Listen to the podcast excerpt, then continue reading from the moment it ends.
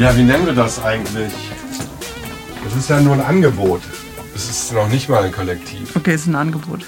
Das Angebot mit dem Namen elektrischer Leiter. Ja. Ist es denn jetzt. Nein, es ist wirklich ein Angebot, sich leiten zu lassen. Weißt du, was ich meine? Also, das ist eigentlich wie so ein das sozialpädagogisches Betreuungsangebot, dass man quasi sich. Ähm, dass ich auch schon mal in Anspruch genommen habe. ja, genau. Du, du hast doch gemerkt, also wie soll ich sagen, hat's, hat's was mit dir gemacht? Okay, also es ist. Äh, ich sag einfach, Also sag einfach. die Musik, die wir Gruppe. gerade gehört haben, ist vom, von der Gruppe elektrischer Leiter. Eine Blase, eine Blase. Ist ja doch enorm bedingungsreich. Also es kann, man kann ja nicht. Wir sagen zwar, da kann jeder mitmachen, aber es stimmt ja gar nicht. Beim elektrischen Ja. Leiter jetzt, ja. ja. Ja. Also Man muss ja erstmal, erste Voraussetzung würde ich sagen, ist auch erstmal äh, die Leute zu kennen. Ne? die Leute zu kennen, Also sich zu trauen, äh, zu sagen, ich habe hier irgendeinen Klang, das ist ein Türknarzen, damit komme ich jetzt bei euch rein. Das fände ich super, aber das heißt ja nicht, dass das, ähm, also das ist ja unwahrscheinlich, dass das jemand tut.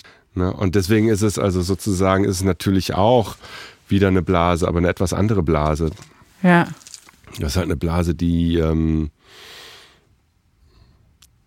die möglicherweise andere Blasen miteinander verbindet oder ein paar Blasen aufsticht, aber trotzdem äh, das, was wir ja eigentlich im Sinn haben, also sozusagen Aushandlungen zu begünstigen, Offenheit zu begünstigen. Also das ist ja jetzt auch, das war ja jetzt, wir haben ja elektrische Leiter nicht angefangen, weil wir ein pädagogisches Ziel hatten, sondern weil wir Bock drauf hatten zu improvisieren und gemerkt haben über die Jahre, okay, freies Impro hat hat eben auch Bedingungen, das macht es nicht immer, das, das, die führen häufig dazu, dass es unentspannt ist oder dass es dann so lang wird und dass es so selbstreferenziell wird auf eine unangenehme Art irgendwie. Ne? Ich glaube am coolsten, wenn wir da einfach, weil je mehr ich jetzt schon davon rede, desto mehr sage ich dann nachher so Sachen wie, äh, ja, habe ich ja eben schon erzählt. Ja, das ist äh, ne, das ist nämlich dann, dafür bin ich halt zu wenig du ja dann auch eh. Profi. Ja, genau, weißt du ja, haben wir ja schon tausendmal besprochen. Das und ähm, deswegen gleich einfach. Dann würde ich lieber eher sagen, nachher mehr schneiden Ja, genau. und zwischendurch mal eine Pause machen und zu sagen, so, kannst du das mal jetzt mit einem Lächeln sagen? Liebe Zuhörerinnenschaft, dank eines exzellenten Mikrofons und weiterer Apparate wird Folgendes übertragen. Herzlich willkommen zur zweiten Folge von Relevante Systeme. Ich sitze hier im selbstgebauten Studio von Mount Wobble in Köln-Mühlheim und bedanke mich ganz herzlich bei Markus Zils und Uli Weiß, denen das Studio gehört und die das auch selbst gebaut haben. Ebenfalls an einem exzellenten Mikrofon neben mir sitzt Uli Weiß. Hi.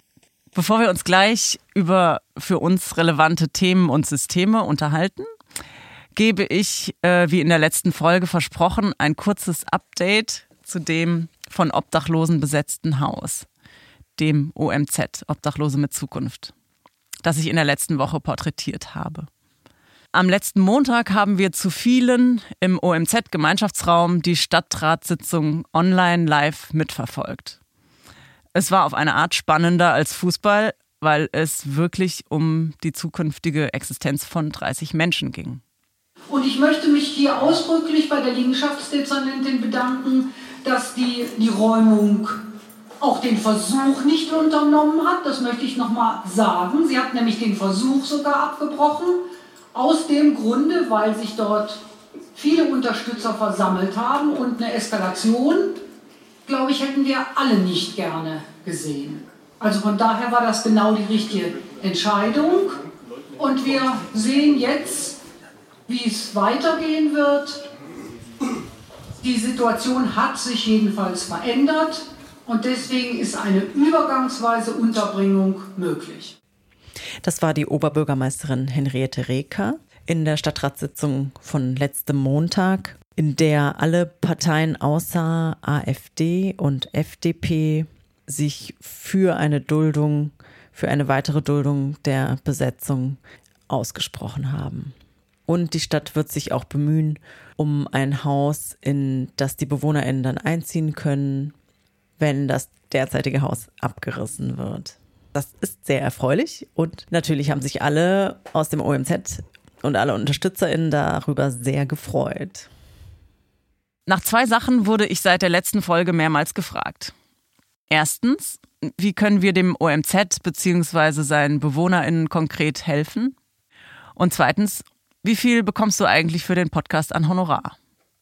Ich finde Transparenz in der Regel gut, gerade wenn es um Geld geht. Daher zu zweitens. Ich bekomme 300 Euro von On für meine vier Beiträge. Und wenn man dabei den Stundenlohn runterrechnet, ist das nicht sehr viel. Ich bin trotzdem sehr dankbar und finde es großartig in diesen Zeiten, dass On das mit der Idee von Hannah Schörken initiiert hat und ich im Juli den Podcast füttern darf. Zu Punkt 1. Wie kann man dem OMZ und seinen BewohnerInnen konkret helfen? Die Antwort ist, indem man Geld spendet auf das Konto des Hauses. Die Bankverbindung findet ihr im Kommentar unter der letzten Folge. Die relevanten Systeme und Personen, die ich vorstelle, sind in der Regel oft noch einiges prekärer unterwegs als ich. Das muss man schon klar sagen. Und daher mag ich ein wenig vom Kuchen abgeben an Menschen, die am Podcast beteiligt waren, wenn ich meine, dass sie akut darauf angewiesen sind und es gut gebrauchen können. Das OMZ hat auch ein Stück vom Podcast Honorarkuchen abbekommen. Und das Geld, das auf dem Konto landet, wird gespart, zum Beispiel für Renovierungen im aktuellen Haus. Und die sind nach wie vor bitter nötig. Oder auch für Umzugskosten ins neue Haus, das derzeit gesucht wird. Es gibt schon einige leerstehende Häuser, die im Gespräch sind, allerdings auch sehr renovierungsbedürftig. Wer nicht selbst schon einmal obdachlos war, kann sich vermutlich nicht wirklich vorstellen, was es heißt, kein Dach über dem Kopf, kein Bett und keine Dusche zu haben. Oder Hunger zu haben, ohne zu wissen, wann man den stillen kann. Und es ist eine Schande, dass in einem so reichen Land wie Deutschland es nicht möglich ist, den vorhandenen Reichtum gerechter zu verteilen. Da gibt es auf jeden Fall noch viel politischen Handlungsbedarf. Denn Obdachlosigkeit kann jede und jeden treffen, manchmal völlig unerwartet. Unverhältnismäßige Mieterhöhung, Mietkündigung, eine ernsthafte Krankheit, Berufsunfähigkeit, eine Pandemie, die einen in die Arbeitslosigkeit zwingt. Es gibt viele Gründe, die auch ganz nah bei uns liegen.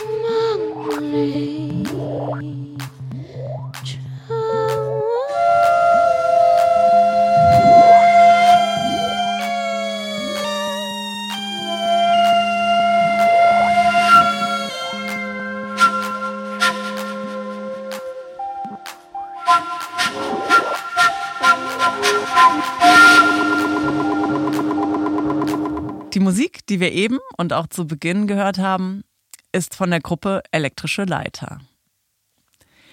Bei Elektrische Leiter habe ich auch Uli Weiß kennengelernt und er ist, wie gesagt, heute zu Gast hier.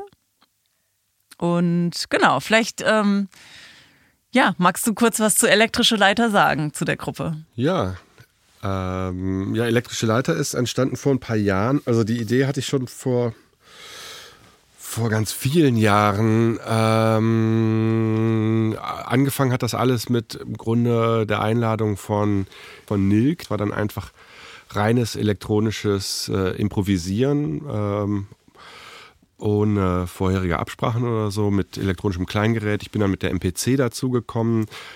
Ähm, da war ich also schon sowieso Fan und war unheimlich äh, geehrt, da mitmachen zu dürfen. Und ähm, später habe ich dann aber auch ähm, den, die, die Adam Neudels, äh, Adam Neudelt Missiles von dem Frank Kölges, der ja leider verstorben ist vor ein paar Jahren, äh, kennengelernt. Und die hatten, das war eben auch eigentlich äh, ja Free Jazz, freies Improv, aber mit ähm, mit äh, Dirigat. Ja, also der Frank Kölges, der hatte also so eine Art Zeichensystem entwickelt über die Jahre, also über Tonhöhensprünge, die dann als Gruppe vollzogen werden konnten oder Tempowechsel und sowas, also so Handzeichen. Ähm, und äh, hatte da also so eine Gruppe von wechselnd 15 bis 20 Musikerinnen und Musikern, die dann da ähm, auf seine Kommandos ähm, folgten, seinen Kommandos. So, die, die Ideen habe ich eigentlich zusammengebracht, weil es war schon bei dem elektronischen Improvisieren so, dass es ja manchmal, wer das kennt, so Jam-Sessions sind ja oft furchtbar, weil es einfach so, äh, ja, irgendwie geraten die Musizierenden in so ein, in so ein Trott. Manchmal passiert es dann, dass es immer, dass es sich ähnelt, dass es sich wiederholt. Das war so der Ausgangspunkt, dass ich dachte, wir müssten eigentlich mal so eine, so eine Funktion einführen, der das irgendwie so ein bisschen steuert, dass man zwar improvisiert, aber trotzdem irgendwie so eine, so eine Steuerung dabei hat. Und das war sozusagen die Idee des elektrischen Leiters, der elektrischen Leitung. Ja? Also, mhm. dass wir also einen haben, der dann alle Signale ins Mischpult kriegt und dann für das Publikum einen Mix macht. Und das ja. haben wir dann irgendwann, das habe ich so ein paar, so ein bisschen vor mir hergeschoben, weil ich auch nie so genau wusste, wer das machen soll, weil ich habe das bei mir nicht so, nicht so gesehen, weil ich auch so gern Beats mache irgendwie. Und irgendwann habe ich dann Markus kennengelernt und äh, da wusste ich dann, dass, dass das der perfekte Typ ist, um das zu machen, der also gleichzeitig ein technisches Verständnis hat, der ein äh, Verständnis hat für einen ausgewogenen Klang und der gleichzeitig aber auch so ein ja, so ein sozialer Mensch ist, der irgendwie in so einem sozialen Raum Musiker musiziert zusammen, äh, also sozusagen, der das bewerkstelligen kann. Im Grunde machen wir ein freies Impro ohne Absprachen vorher. Und der elektrische Leiter oder die elektrische Leiterin, je nachdem, hatten wir auch schon öfter, äh, die äh, hört im Grunde, während die Musizierenden äh, spielen, hört da rein und macht dann einen Mix fürs Publikum oder für Aufnahme. Ja. So. Genau, ja, ich war ja auch ein paar Mal dabei und, ähm, und zwar mit meiner Geige. Mhm. Genau, da hatte mich dein Cousin Jakob äh, genau, gefragt. Und, Family Business. Genau, Family Business. Und äh, dann meinte ich noch so, ja, aber was, was spielen denn die anderen für Sachen? Und dann meinte so, ja, die meisten machen halt so Elektro-Frickelkram. Ja. Und meinte ich so, ja, ist da ein bisschen, passt dann vielleicht nicht, wenn ich mit meiner analogen Holzgeige da ankomme. Und er meinte, nee, nee, auf jeden Fall, komm und komm vorbei und äh, mach mit. Und das, äh, ich erinnere mich noch so an die erste Probe. Ich kam irgendwie so in da war das auch hier, glaube ich, das im Keller. Hier, ja, ne? ja. ja, ich erinnere mich auch. Genau, da kam ich an und ähm, hatte dann auch meine E-Geige, weil das, glaube ich, dann auch mit den Signalen natürlich besser ja. ist, wenn die leise im Raum ist und dafür aber ähm, quasi mit ja. Kabel. Genau, Posaunen sind eher schwieriger bei uns, ja, aber äh, genau. Mit Kabel irgendwie sauber ins Mischpult geht. Und ähm, ja, und ich fand das total lustig, das Setting so, äh, also als ich ankam, lief es eben schon und alle waren irgendwie so so, so leicht autistisch hingen sie über ihren äh, mhm. elektronischen, teilweise selbstgebastelten Instrumenten oder Synthes oder irgendwie so. Und ja. ähm, genau, und dann habe ich mich eingeklinkt und es hat einfach mega Spaß gemacht auch. Und ich fand es auch, ähm, ja, dann äh, auch im Nachhinein oder immer wieder, wenn ich so dran denke, denke ich, es ist so eine sehr zeitgemäße Form auch, miteinander zu ja. musizieren. Also einmal natürlich das Instrumentarium, das, ich sag mal, ähm, genau, durch, durch die elektronischen Instrumente ähm, ein bisschen mehr am Zahn der Zeit ist, so ja. auf eine Art, ja. Ähm, also gar nichts gegen analoge Instrumente. Ich bin ja selbst äh, da damit am Start, aber ja. ähm, genau, so von der von der Klanglichkeit irgendwie und dann auch vom Sozialen her. Also es ist natürlich was anderes als ein Orchester, wo irgendwie jemand vorne steht und sagt, so, so wird's gemacht, so ist ja. es. Oder auch ein Komponist, der irgendwie, oder eine Komponistin, die irgendwie eben ein Stück schreibt und das ist dann das, was man spielt, sondern es ist schon improvisiert und es kommt von den Leuten, aber es gibt eine Person, die das steuert. Also von dem her fand ich das so eine ganz coole Kombination auch aus diesen Systemen. So. Ja, ja, es gibt ja auch unterschiedliche Möglichkeiten, das zu steuern. Also da ist dann die Person, die dann eben leitet, ist da ja auch völlig frei. Also mhm. was ich zum Beispiel total gerne mag, was Markus schon öfter mal gemacht hat, was er mal bei einem Konzert gemacht hat, da haben wir zu so einer Vernissage gespielt. Da hat er dann so Bilder, äh, so Geschichten sich ausgedacht zu den Bildern und die haben wir dann quasi nachgespielt, mehr mhm, oder weniger, mhm. ja. Äh, einmal hieß dann ein Stück, keine Ahnung, Verfolgungsjagd mit Schnurrbart oder sowas. Und dann, dann ist es ja hochgradig assoziativ, was der Einzelne daraus macht und dadurch, ähm, aber es entsteht trotzdem etwas, wo man sei, nachher sagen kann, ja, okay, ja, witzig, das hatte wirklich so Elemente davon. Oder äh, was zum Beispiel Frank Kölges mal gemacht hat, hat dann ein Freund von mir zufällig dann nach vorne gekommen, so, okay, wir spielen jetzt die Frisur von diesem Typen, von diesem Typen hier, ja. Sowas. Ne? Also das und andererseits im besten Sinne. Bitte? Programmmusik im ja, besten genau. Sinne. Und äh, und natürlich kann auch die Leitung während des Impros äh, Handzeichen geben und sagen, du, oder man könnte Bilder zeigen oder irgendwas. Ne? Das ist natürlich auch ganz, oder halt eben radikal tatsächlich einfach äh, so die Bassdrum hat jetzt ihre Zeit gehabt und die wird jetzt einfach runtergezogen. Mhm. Dann verändert sich natürlich so ein Stück im äh, Charakter äh, radikal. Was das Witzige dabei ist, ist aber, dass das gar nicht als, ähm, wie soll ich sagen, da fühlt sich eigentlich nie jemand in der Eitelkeit gekränkt, ja, sondern ja. es ist eigentlich eine Entlastung, weil man ja als die Person, die musiziert, es ist ja, es ist ja ein Irrglaube, dass jemand, der auf einer Bühne steht, in jedem Moment hundertprozentig weiß, was er, was sie tut, was richtig, was falsch ist und so weiter. Mhm. Manchmal ist halt auch eine Entlastung, ja, weil ja. man in der Schleife hängt, weil man weiß, ey, das Loop ist gerade super zentral für das, was passiert. Wenn ich es einfach rausnehme, dann fehlt was. Äh, und dann kommt aber in dem Moment kommt Markus als elektrischer Leiter zum Beispiel, zieht es einfach raus und es läuft trotzdem weiter. Ja. das ist halt auch was Cooles, das ist auch eine Entlastung. Ja. Was ich auch ähm, so rein musikalisch gesehen ganz spannend finde, dass es ja, irgendwie so ähm, ein, ein ganz spannender Mix ist aus, ich sag mal, sehr beatigen Geschichten und äh, Sachen, die irgendwie auch im Club gut laufen könnten und oder tanzbar wären oder so. Und dann schon aber auch sehr experimentellen Klängen oder auch äh, so Flächen, ne, die, ähm, genau.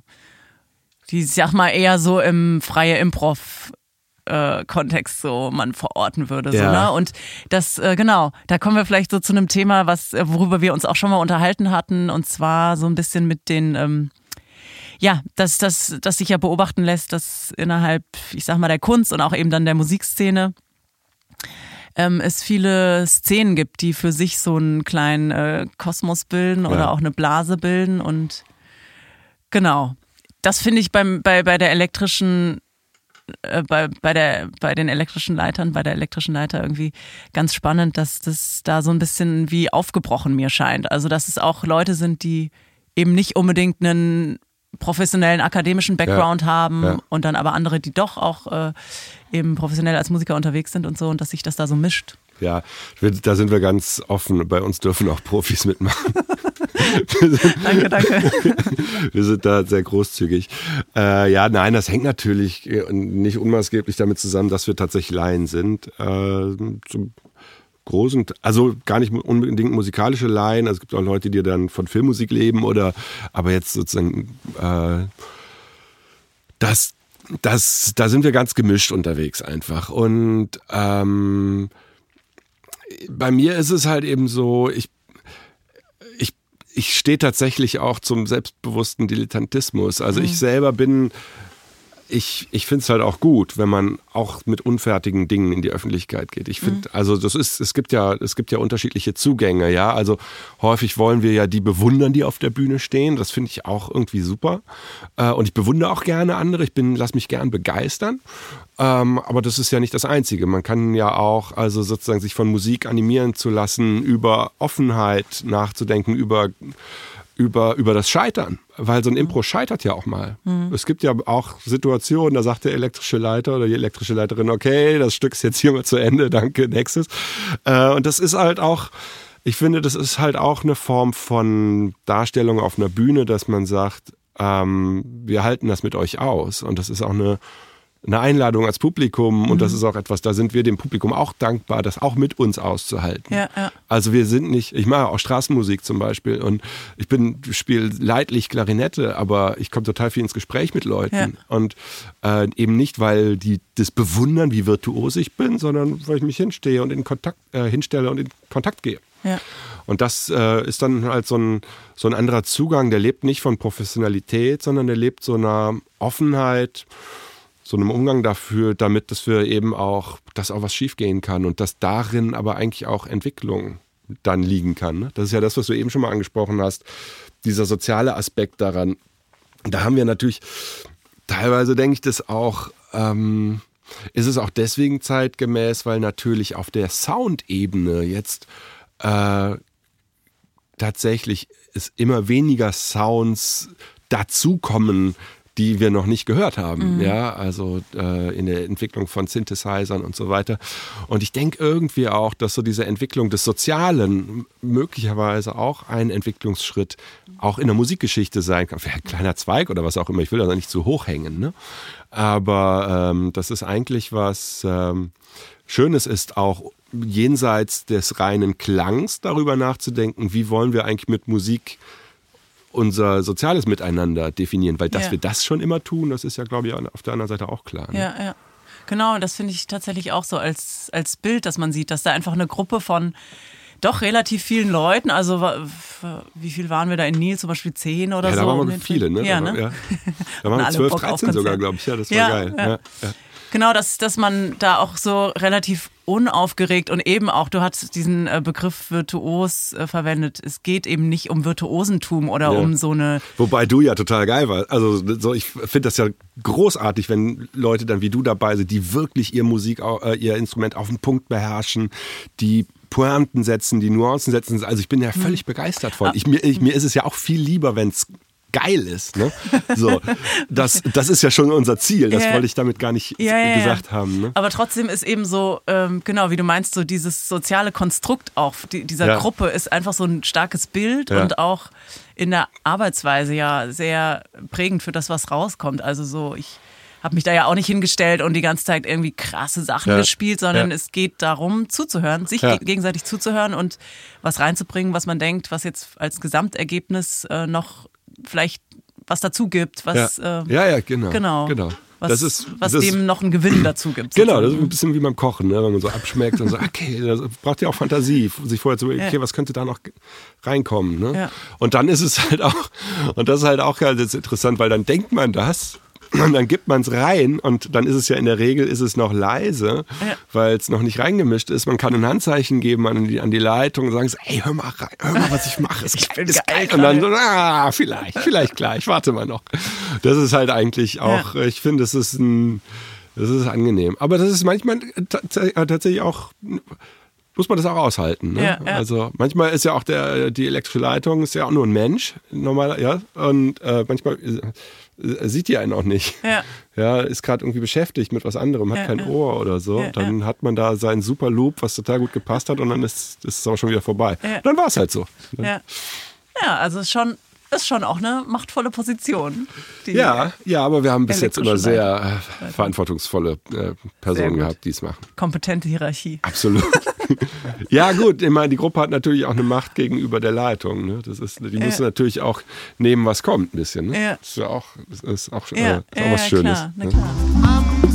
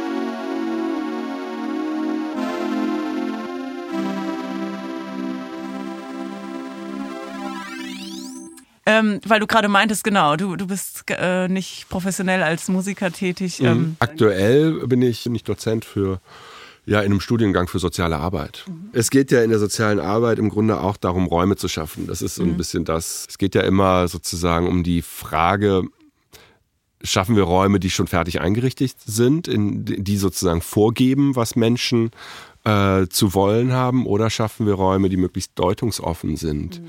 ähm, die also sozusagen Menschen handelnd äh, selbst mit Leben füllen müssen. Und das ist, finde ich, halt auch so toll an dem EMZ, äh, OMZ. Ja? Mhm. Das ist ja, das ist ja das Entscheidende daran, dass wir eben nicht äh, sozusagen Obdach, Obdachlosigkeit an der Stelle bewerten. Ja, dass wir nicht sagen, weil ihr obdachlos seid, habt, seid ihr auf die oder die oder die Art gescheitert in unserer Gesellschaft, sondern wir nehmen das erstmal an als Ausgangsposition mhm. für etwas, was neu sein kann, für etwas, was wo sich nur Kleinigkeiten verändern, wo sich Radikales verändert, aber das liegt immer ja sozusagen im Handeln der Personen. Mhm. Ja, das finde ich und dass man jetzt an einem Punkt ist, wo man tatsächlich sagt, die Betroffenen, die, die obdachlos waren und sich entschieden haben, dass sie das in eine andere ähm, Bahn lenken wollen, die definieren, was hier richtig und was falsch ist und was die Mittel sind und was sie brauchen und mhm. was sie selbst können und wo sie Hilfe brauchen und so weiter. Und so verstehe ich halt eben auch soziale Arbeit, ne? dass wir Angebote machen, dass wir, ähm, das hatte ich die, die Tage noch in einer, in einer Sitzung mit mit Studierenden, dass wir eben Räume einrichten, aber die Räume funktionieren nicht ohne das Handeln derjenigen, die wir damit ansprechen. Mhm, ja, total. soziale Arbeit heißt nie, dass wir jemandem sagen, wie das Leben funktioniert, sondern es heißt immer, dass wir im Gespräch sind über Möglichkeiten und Widerstände und äh, ja und immer die Möglichkeit dagegen zu sein, mit mitdenken. Das mhm. finde ich, äh, das finde ich total wichtig. Ja. Ja, wir haben uns ja mal auch über, da es ja um relevante Systeme geht, haben wir uns mal über äh, das System Schule unterhalten. Ja. Also du hast du hast zwei Kinder, glaube ich. Ne? Ja. Ich habe ja auch einen Sohn. Und, sieben und ähm, neun sind die. Sieben und neun, meiner ist elf.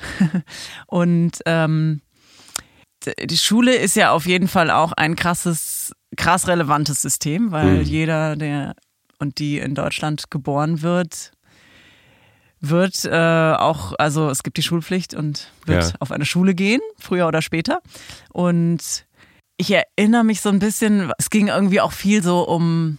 Dein Sohn war so dagegen und ich habe Werbung dafür gemacht, dass, dass das Dagegensein auch wichtig ist. Als, Stimmt, genau so. Als äh, sozusagen, also das war bei mir so. Äh, das dass ich immer, also ich war so in der SV und politisch aktiv und sowas und haben auch die Schule bestreikt und so. Für mich war es immer klar, dass es ein Ineinander ist von dagegen sein und dafür sein. Ja, mhm. also dass man nicht dafür, man kann ja nicht nur für etwas sein, was wäre völlig, völlig behämmerter Gedanke, mhm. dass man nur so, yeah, Schule, alles geil. Also das sind ja auch die, sind ja auch die Studierenden, mit denen ich am wenigsten zu tun habe. Und dann äh, oder zu, am wenigsten zu tun haben ne, will. Die interessanten Studierenden, mit denen ich, mit denen ich im Austausch bin, sind ja immer die, die, die das System auch hinterfragen. Mhm, mhm. äh, und das hatte ich, da hattest du so äh, von gesprochen, dass dein Sohn so mit dem System hadert. Ja, und ja, das ist doch super. Das ist doch das Wichtigste.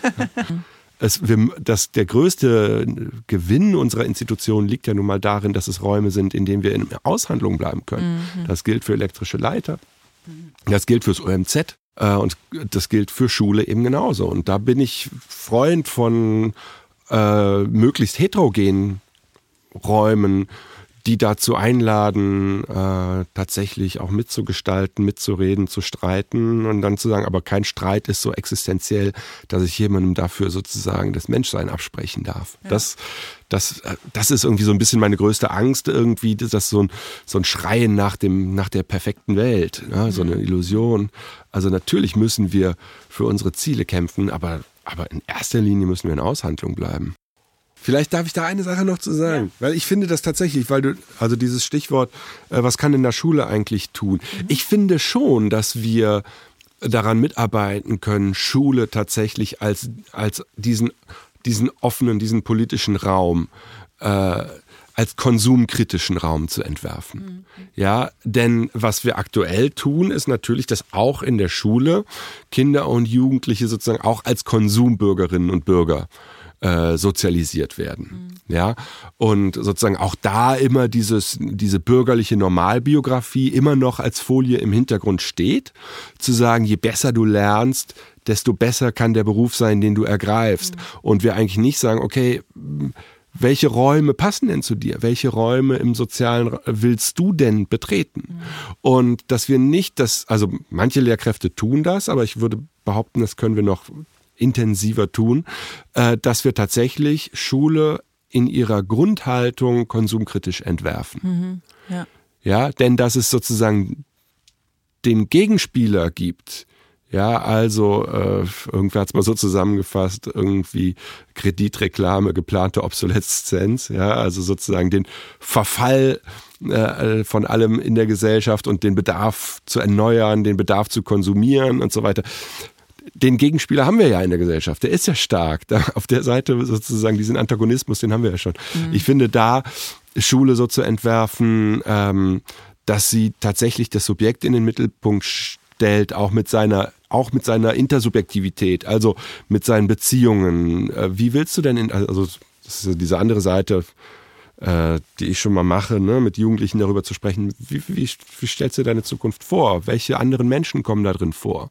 Mhm. Und das wissen eigentlich Jugendliche total gut. Wir, stellen, wir sagen immer, Jugendliche seien so konsumgeil und so weiter. Das sagen, wenn man aber mit Jugendlichen spricht, dann wissen die alle ganz genau, dass im Grunde gesunde Beziehungen, äh, der, dass der soziale Nahraum, ja, dass der viel wichtiger ist als alles, was man konsumieren und mit Geld kaufen kann. Mhm.